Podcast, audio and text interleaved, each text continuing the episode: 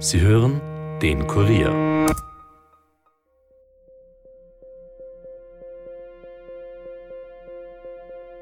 In Wien geht die Angst um. Eine junge Frau und zwei Mädchen werden ermordet und ihre Leichen zum Teil bestialisch zur Schau gestellt. Eltern bangen um ihre Töchter, Frauen trauen sich nachts nicht mehr allein außer Haus, die Medien berichten von einer Bestie, die ihr Unwesen treibt. Willkommen zu Dunkle Spuren, dem True Crime Podcast des Kurier, in dem wir normalerweise ungelösten Vermissten und Mordfällen aus Österreich nachgehen. Und das tun wir auch bald wieder. Die Reporterinnen, tatsächlich eine großartige Damenrunde, sind den ganzen Sommer über unterwegs gewesen, um wieder mit Ermittlern, Angehörigen der Opfer und Zeugen zu sprechen und um vor Ort zu recherchieren. Diesmal gehen wir in einer weiteren Bonusfolge aber zurück in die 1980er und 90er Jahre. In eine Zeit, in der noch die Diskokugeln funkeln, Männer Schulterpolster und Schnauzbärte tragen und in denen Frauen oft um ihr Leben bangen müssen. Die Zeit der sogenannten Favoritener Mädchenmorde. Meine Kollegen Dominik Schreiber und Michaela Reibenwein haben dazu Dr. Ernst Geiger zum Interview gebeten, einen mittlerweile pensionierten Mordermittler, der diese Zeit und diese Ängste hautnah miterlebt hat und der uns tiefe Einblicke in diesen aufsehenerregenden Kriminalfall gibt. Innerhalb von zwei Jahren sind im südlichen Wiener Arbeiterbezirk Favoriten drei Mädchen bzw. junge Frauen getötet worden, die 20-jährige Alexandra Schriefel, die 10-jährige Christina Beranek und die 8-jährige Nicole Strau. Über das, was damals alles passiert ist, hat Ernst Geiger ein Buch geschrieben, genau genommen einen Kriminalroman, und mit unserem Dunkle Spuren-Team auch darüber gesprochen. Ja, und das hören wir uns jetzt am besten an. Herr Dr. Geiger, Sie waren ja zwölf Jahre Leiter der Mordkommission in Wien und dann haben Sie das Fach gewechselt und sind zum Wiederholungstäter geworden, nämlich als Buchautor. Aktuell ist ja Ihr Buch Heimweg erschienen und da geht es um einen Fall oder genauer gesagt um drei Fälle, die zu den aufsehenerregendsten der 80er und 90er Jahre gezählt haben, die Mädchenmorde von Favoriten. Sie haben in vielen spektakulären Fällen ermittelt, aber warum haben Sie sich ausgerechnet diesen für Ihren ersten Krimi ausgesucht? Naja, als Autor würde ich mich noch nicht bezeichnen. Ich war 40 Jahre Polizist und habe ihm versucht, Erlebtes aufzuarbeiten. Und in dem Fall in Romanform. Das ist der erste Versuch als Roman.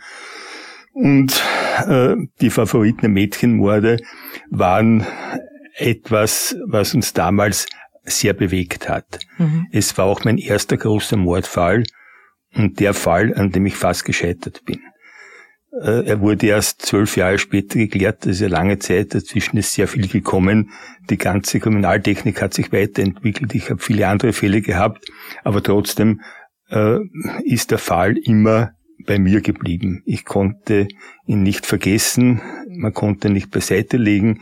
Er wurde auch immer wieder präsentiert äh, und darum habe ich eben diese Favoriten Mädchenmorde als Begebenheit für meinen Roman gewählt. Sie tauchen in Ihrem Buch ja auch in eine vergangene Welt ein. Da, da glitzern noch die Diskokugeln und die Männer, die tragen da Schnurrbärte und das Thema sexuelle Belästigung von Frauen, das ist damals noch mehr oder weniger stillschweigend akzeptiert oder toleriert worden. Sie haben damals ja eben auch die Ermittlungen zum Teil geleitet und kaum jemand kennt die Hintergründe so gut wie Sie. Können Sie unseren Hörern vielleicht kurz zusammenfassen, was ist denn damals überhaupt passiert und wann sind Sie in die Ermittlungen eingestiegen? Ähm, ich kann mich noch sehr genau daran erinnern, am 26. Oktober, am Staatsfeiertag, ich war äh, gerade laufen im Lenzer Tiergarten, hat der Pager angeschlagen. Damals gab es natürlich noch keine äh, Handys. Äh, wir wurden damals mit einem sogenannten Pager alarmiert. Da musste man sich dann eine Telefonzelle suchen. Man brauchte einen Schilling, um ihn einzuwerfen, hat dann gefragt und dann wurde man, äh, wenn man da in Bereitschaft war, äh, irgendwo hingerufen, meist zu einem Tatort. Wir reden ja auch vom Jahr 1988. Das ist ne? 88, ja. ja. Und so war es auch damals. Der Tatort war in der Himberger Straße. Und das Ganze war von Anfang an schon sehr äh, bizarr. Äh, eine junge Frau nackt war an einen Baum angebunden. Wir stellten fest, sie war erdrosselt. Es fehlten Gegenstände von ihren Habseligkeiten, die Handtasche, ein Schuh. Äh, das war natürlich alles ungewöhnlich und schon vom Tatort her äh, war das eine gänzlich andere Situation, wie normalerweise äh, wir die Mordfälle gewohnt waren. So hat eben die Sache begonnen. Wir hatten einen gewaltigen Ermittlungsdruck von Beginn an. Wenn eine junge Frau ermordet wird, ist das viel aufsehenerregender, als wenn irgendjemand anderer Opfer einer Gewalttat wird. Und, das war äh, damals, Entschuldigung, die Alexandra Schriefel, die war 20 Jahre. Das war damals die Alexandra Schriefel, eine mhm. 20-jährige, äh, hübsche, junge Frau. Es gab damals natürlich auch noch nicht äh, die Methoden äh, der Spurensicherung, der Spurenauswertung und überhaupt der kriminaltechnischen Möglichkeiten, die es heute gibt. Äh, damals wurde eine Spermaspur gesichert am Oberschenkel. Und die wurde abgeschabt und dabei ist ein Fehler passiert. Es wurden Hautzellen vom Skalpell mit abgetragen und das Opfer hatte die Blutgruppe A mhm. Äh, und die Blutgruppe A überlagert die Blutgruppe 0. Mhm. Das war die Blutgruppe vom Täter. Und als Ergebnis wurde uns dann bekannt gegeben, der Täter muss Blutgruppe A haben. Das heißt, Sie haben sehr lange eine falsche Spur klarerweise verfolgt. Wir haben verfolgt. eine völlig falsche Spur verfolgt. Ich meine, äh, mit der Blutgruppe A kann man, äh, mit der Blutgruppenbestimmung kann man keine Täter überführen. Das ist nicht so wie bei der DNA-Analyse, wo man kann ein grobes Raster treffen. Wir haben uns konzentriert auf Verdächtige eben mit der Blutgruppe A und haben 0 und AB äh, ausgeschieden. Und da gab es Massenüberprüfungen. Verdächtigt war natürlich, wie er in der Diskothek war. Und das war am Wochenende, die war gesteckt voll, da waren hunderte Jugendliche und äh, junge Erwachsene äh, dort und die alle natürlich äh, gerieten in den Fokus und dann durch Jetzt muss ich ganz kurz einhaken, nur zum Verständnis. Die Alexandra Schriefel war in dieser Tatnacht in einer Diskothek. Um die war in der Diskothek und eben am Heimweg, ihr Freund äh, wollte sie abholen. Äh, sie ging dem Freund entgegen und durch den Zufall war der Bahnschranken an der Himberger Straße geschlossen. Dadurch kam die nicht rechtzeitig hin und da ist ihm eigentlich knapp vor Bahnschranken hat der Täter auf sie gelauert und hat sie in eine freie Fläche hinter einer Plakatwand gezerrt und sie dort letztendlich dann ermordet. Also in Wirklichkeit ging es da um wenige Minuten. Es ging um wenige Minuten, es ging um wenige Minuten dabei und unsere Aufgabe war es eben, diesen Täter zu finden. Und das war ja nur der Auftakt für weitere Morde. Wir, ich möchte nur sagen, vorher, wir waren eben nahe daran, der später dann ausgeforschte Täter geriet bald ins Visier. Er hatte ein Alibi, aber nur von äh, Verwandten es gab damals noch keine harten Daten wie Handyauswertungen, wo man sagen kann, wo war der zurzeit, sondern musste sich auf Zeugenaussagen verlassen.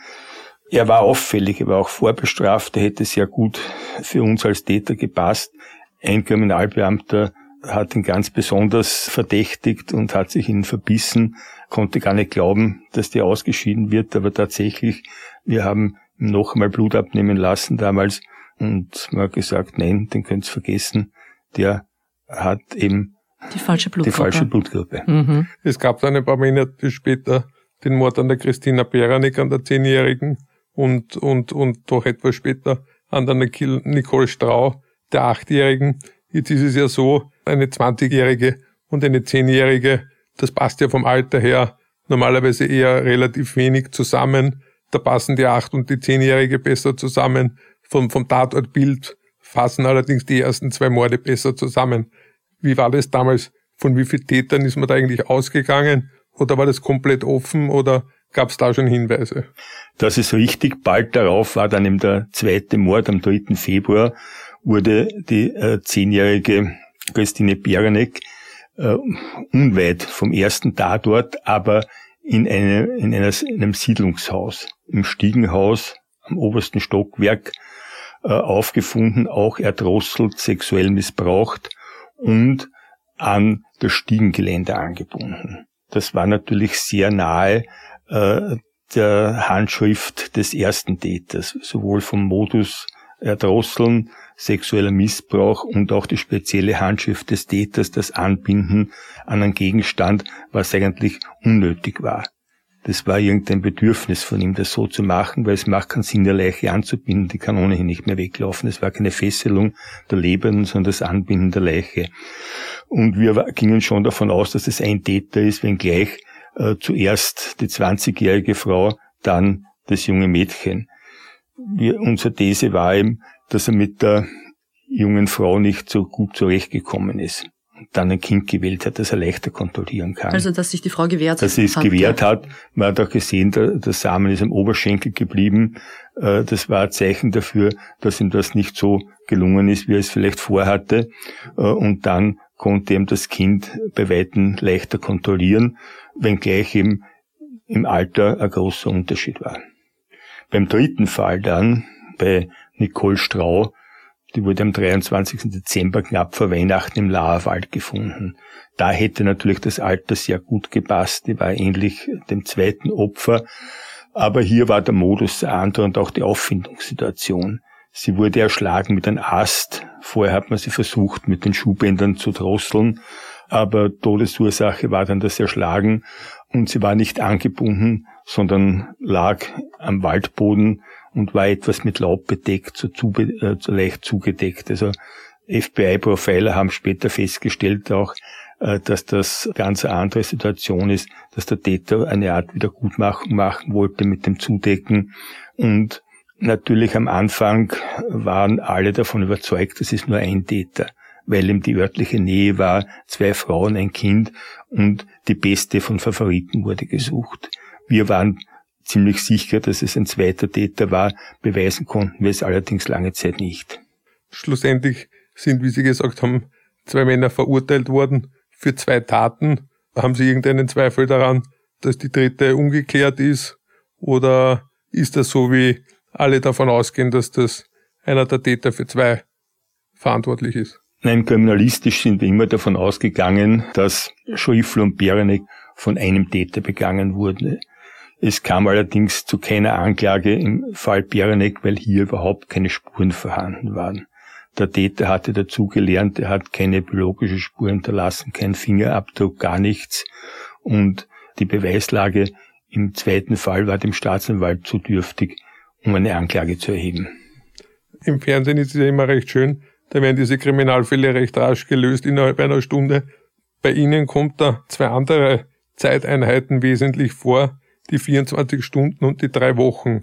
Können Sie das erklären, was das genau für Zeiteinheiten bei Mordermittlungen sind? Ja, also einfache Fälle werden meist in den ersten 24 Stunden geklärt, wo, wo der Täter sehr nahe beim Opfer ist, wo eine Beziehung ist, die man nachvollziehen kann. Das geht dann sehr rasch. Manche Fälle dauern länger, dauern ein paar Wochen, aber wenn dann drei Wochen verstrichen sind, erfahrungsgemäß, dann bleibt der Fall ungeklärt oder es dauert ihm sehr, sehr lang. Es wird ein Cold Case, er wird später geklärt, wobei wir damals natürlich die Entwicklung nicht voraussehen konnten. 94 war dann in Österreich der erste DNA-Fall Chick Unterweger und der war natürlich ein Quantensprung in der Kriminalistik. 1997 kam dann die DNA-Datenbank und die DNA-Datenbank brachte uns dann auch die Lösung für die Favoritenmordfälle. Hm. Wir haben ja zumindest hier einen Täter, der für zwei Mordfälle in Frage kommt, auch wenn er nur für einen verurteilt worden ist.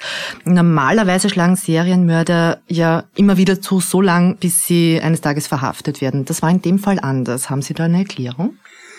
Wir haben von Anfang an erwartet, äh, dass bald der nächste Fall kommt. Also ein paar Monate nach Schriffel, Berenek und eigentlich noch eine Steigerung äh, noch äh, ein bizarrer Tatort als im ersten Fall und das Opfer ein Kind. Wir haben eigentlich die Wochen, Monate danach gewartet, jetzt kommt wieder so ein Fall. Das ist der Beginn einer Serie und die wird nicht so schnell abreißen. Aber tatsächlich ist es ausgeblieben. Im Dezember dann der Fall Strau Wir waren bald überzeugt, dass der nicht zu der Serie gehörte. Aber es kamen dann auch noch Alarmmeldungen. Ich kann mich erinnern, einmal ist ein Kind in den Leasingbach gefallen. Das wurde erst viel später wieder äh, gefunden. Auch da hat man geglaubt, er könnte wieder zugeschlagen haben. Aber Tatsache ist, all die Jahre hat der Täter nicht mehr zugeschlagen. Er ist kein Serienmörder geworden. Wir haben keine Erklärung wir haben dann auch Profiler beim FBI befragt und die haben uns jetzt gesagt, das kommt natürlich vor, äh, kommt dann vor, wenn der Täter stirbt, das war nicht der Fall, wenn er in andere Lebensumstände kommt, wenn er zum Beispiel eine befriedigende Beziehung eingeht, eine Familie gründet, dann kann das vorkommen. In unserem Fall war das so ähnlich. Hm. Sie haben es ja eh schon kurz angesprochen, ähm, die Favoritner Mädchenmorde, da hat es ja in Wirklichkeit mehr als ein Jahrzehnt gebraucht, bis das dann schlussendlich geklärt werden konnte. Eben auch, weil halt einiges schiefgegangen ist, eben die, äh, die Blutgruppe zum Beispiel. Wäre das heute noch möglich? Heute gibt es bei weitem mehr Methoden natürlich. Mhm. Und da wäre von Anfang an eine, eine DNA-Bestimmung möglich gewesen. Das hätte natürlich ganz andere Möglichkeiten eröffnet. Und heute hat man natürlich auch die ganze Kommunikationstechnologie. Der Mensch ist durchsichtiger geworden, ist gläserner geworden. Äh, es lässt sich leichter nachvollziehen, wo der war. Mit den Händedaten kann man den ziemlich genau zuordnen, wo er zur Tatzeit gewesen ist. Also heute hätte der Täter bei weitem weniger Chancen gehabt. Aber in Wirklichkeit dieser doch kapitale Fehler von damals hat ihnen einen, einen schnellen Ermittlungserfolg verweigert, beziehungsweise der Täter hätte ja vermutlich sehr rasch dann tatsächlich auch festgenommen werden können. Ja, die Hoffnung wäre gewesen, aber wir hätten ihn auch überführen müssen. Das war eine sehr grobe Bestimmung, die Blutgruppenbestimmung. Mit Glück wäre es vielleicht möglich gewesen. Sie haben sie schon vorher kurz angesprochen. Einer Ihrer Kollegen hat ja den, den Mörder stets im Verdacht gehabt und es wird auch in dem Buch sehr eindrucksvoll geschildert wie er auch dann sich eigentlich gar nicht darüber freut, dass der Fall geklärt ist oder zumindest keine Reaktion zeigt. Was man nicht lesen kann, ist, wie es Ihnen gegangen ist. Das können Sie sicher besser schildern. Wie fühlt man sich, wenn nach zwölf Jahren man sich eigentlich sicher ist, jetzt haben wir den Täter? Na, wir waren schon alle froh, dass wir ihn hatten. Aber was das Ganze getrübt hat, eben war vor allem für, die, für einen Kollegen, der war so nahe dran, und er konnte ihn damals nicht überführen. Vielleicht die Gedanken hätte der zweite Mord verhindert werden können, wenn wir ihn damals überführen hätten können. Und das zweite Unbefriedigende war natürlich, die Täter haben kein Geständnis abgelegt. Hm. Also wir haben in der Hauptsache geständige Täter. In dem Fall war es nicht möglich, ein Geständnis zu erzielen. Vielleicht waren auch die Dinge, die sie begangen haben, zu schrecklich, um darüber zu reden. Mhm. Aber ist das für Sie als Ermittler eine Bestätigung, wenn es ein Geständnis gibt? Ist das wesentlich für Sie? Das ist schon wesentlich, wenn es ein Geständnis gibt, weil man als Ermittler natürlich äh, wissen will, wie ist das passiert, warum ist das passiert und man möchte eigentlich da alle Details der, der Tat wissen, wenn das dann nur ein Indizienprozess wird. Macht das zwar in der Regel sogar noch mehr Arbeit, aber das eine eben, das Geständnis, das bleibt offen es war ja, wie Sie auch angesprochen haben, die DNA hat das erste Mal eine große Rolle gespielt. Es war ja dann so, dass der Prozess war und sogar die geschworenen Zweifel an der DNA-Probe ja eigentlich gehabt haben und der Mordvorwurf war am Schluss ja nur mit 5 zu 3 Stimmen, was ja relativ knapp ist. Gab es damals eigentlich irgendwelche Zweifel an der DNA-Probe auch bei der Polizei oder war man sich damals eigentlich schon sicher, das wird unser Durchbruch werden? Äh, nein, da gab es keine Zweifel. Das war im dritten Fall, im Fall Strauß Da äh, gab es eben eine knappe Abstimmung der Geschworenen. Aber natürlich, DNA alleine ist auch kein Schuldbeweis. Und äh, da muss eben die gesamte Indizienkette äh, sehr dicht sein, wenn der Täter leugnet, dass es zu einer Verurteilung kommt. Das haben wir in vielen Mordfällen erlebt, auch im Fall Unterweger war es so, äh, wenn es kein Geständnis gibt, dann äh, kann natürlich auch der Verdächtige bei den Geschworenen Zweifel sehen. Der Geschworene entscheidet über die Schuld des Täters, der entscheidet allein darüber. Und wenn der Täter äh, gewisse manipulative Fähigkeiten hat, äh, kann es natürlich auch sein, oder wenn der Anwalt sehr gut ist, dass da eben durchaus Zweifel erweckt werden. Sind eigentlich diese Trophäen, die da weggenommen worden sind von den Tatorten, sind die jemals wieder aufgetaucht? Äh, Im Fall Schriefel äh, hat der Täter einen Schuh abgelegt. Ich glaube, das war 42 Tage später in der Nähe des Tatortes dort. Und das war eigentlich auch ein Zeichen, um die Polizei, um die Allgemeinheit zu provozieren. Seht, ich leg da diesen Schuh her. Die Tasche ist nicht mehr aufgetaucht. Im Fall Strau hat der Täter die Schultasche mitgenommen, die hat er aber dort in so einem Lüftungsschacht im Stiegenhaus versteckt, dort wurde sie dann äh, bald darauf gefunden. Mhm. Herr Dr. Geiger, Sie sind ja selbst Vater einer Tochter. In Österreich gab es in diesem Jahr, wir haben jetzt Mitte September, bisher 21 Frauenmorde, erst vor kurzem einen Doppelmord. Ist Österreich ein gefährliches Land für Frauen? Nein, überhaupt nicht. Diese äh, Zahlen werden da immer sehr einseitig dargestellt. Wir haben in Österreich mehr Frauenmorde als Morde an Männern. Das ist ein Faktum. Das ist das Einzige, was stimmt dran. Aber wir haben eben insgesamt sehr wenig Mordfälle. In meiner Zeit als Leiter der Mordkommission waren allein in Wien 40 bis 50 vollendete Tötungsdelikte im Jahr. Und davon war etwa die Hälfte auch Beziehungsmorde. Also hauptsächlich waren da Frauen Opfer. Die andere Hälfte waren eben äh, wirklich schwierige Fälle, äh, Sexualmorde, Raubmorde. Damals wurden auch sehr viele alte Personen ermordet, Morde an Homosexuellen. Diese Mordfälle gibt es heute praktisch nicht mehr. Unterweltsfehden genauso wenig. Und heute sind nur die Beziehungsmorde geblieben. Die sind von der Zahl her etwa gleich wie früher. Wenn man es genauer anschaut, sind es aber noch weniger. Man muss da jetzt noch wegrechnen, bei den 21 sind sogenannte erweiterte Selbstmorde dabei. Mhm. Also ich glaube, die reinen, mhm. die reinen Frauenmorde ist so eine Zahl um 17, soweit mir erinnerlich ist 18.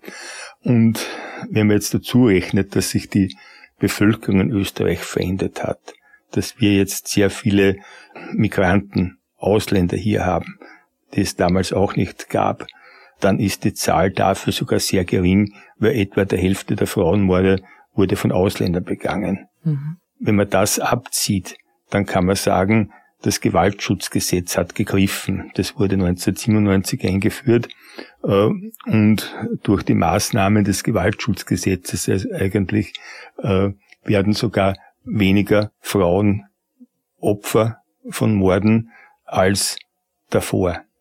Okay. Mordermittlungen sind ja das eine, äh, einen Krimi zu schreiben ist was völlig anderes.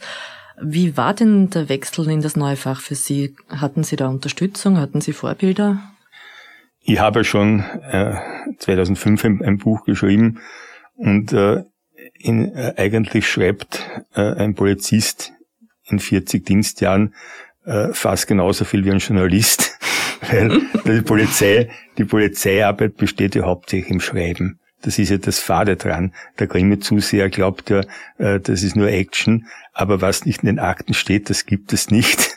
Äh, also es muss alles verschriftlicht werden, man schreibt sehr viel.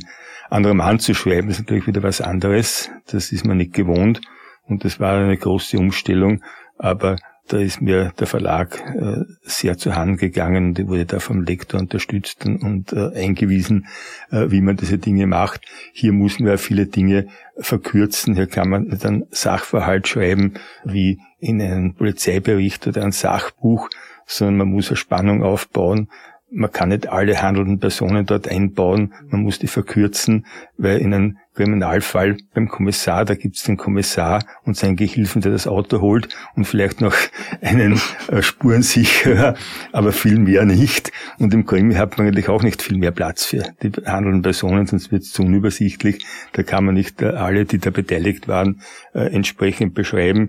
Das ist das Schwierige dran. Mhm. Sind Sie eigentlich ein Krimi-Fan? Schauen Sie am Sonntag den Tatort oder lesen Sie Kriminalromane? Nein, überhaupt nicht. Also ich, ich mag eigentlich gar keine Krimis, muss ich dazu sagen, weil ich denke mir, ich habe in 40 Jahren mehr erlebt und in tiefere Abgründe geschaut, als jeder Kriminalschriftsteller. Aber ich bewundere andererseits die äh, Kriminalschriftsteller, dass sie so eine Fantasie haben, um auch spannende Geschichten zu schreiben. Und manche Krimis schauen wir schon gern an. Äh, alte französische Krimis beispielsweise, äh, die, die mag ich gern, amerikanische überhaupt nicht.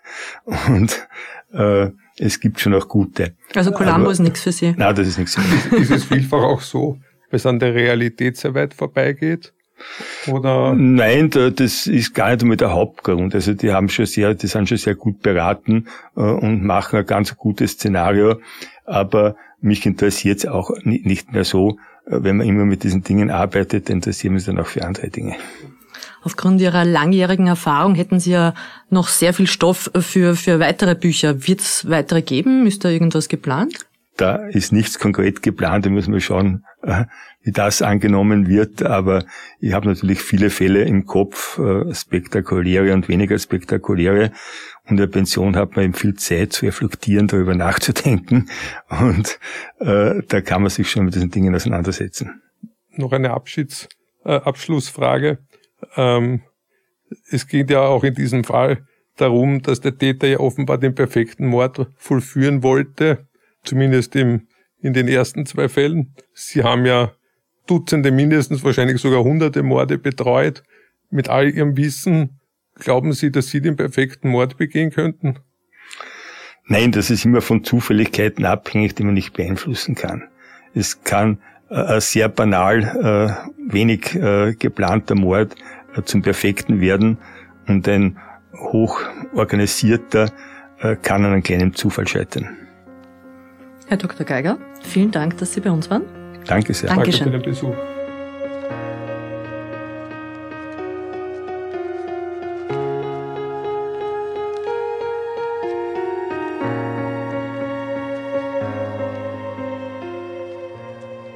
Das war sie also, die Bonusfolge Dunkle Spuren. Wir danken Ernst Geiger noch einmal für seinen Besuch in unserem Podcaststudio. Sein Buch mit dem Titel Heimweg, über das viel gesprochen worden ist, ist gerade im Verlag Edition A erschienen. Und wir danken euch fürs Zuhören und für eure Geduld. Wir freuen uns sehr, dass ihr uns so vermisst habt. Es ist in Zeiten wie diesen nicht so einfach, ordentlich zu recherchieren, aber weniger würden wir nie tun. Und jetzt hat das Warten ja bald ein Ende. Dunkle Spuren ist ein Podcast des Kurier, Moderation Stefan Andres, Reporterinnen Yvonne Wiedler, Michaela Reibenwein, Elisabeth Hofer und als besonderer Gast diesmal Kurier-Chefreporter Dominik Schreiber. Schnitt Dominik Kanzian, Titelsong Tobias Schützenberger, produziert von Elias Nabmesnik.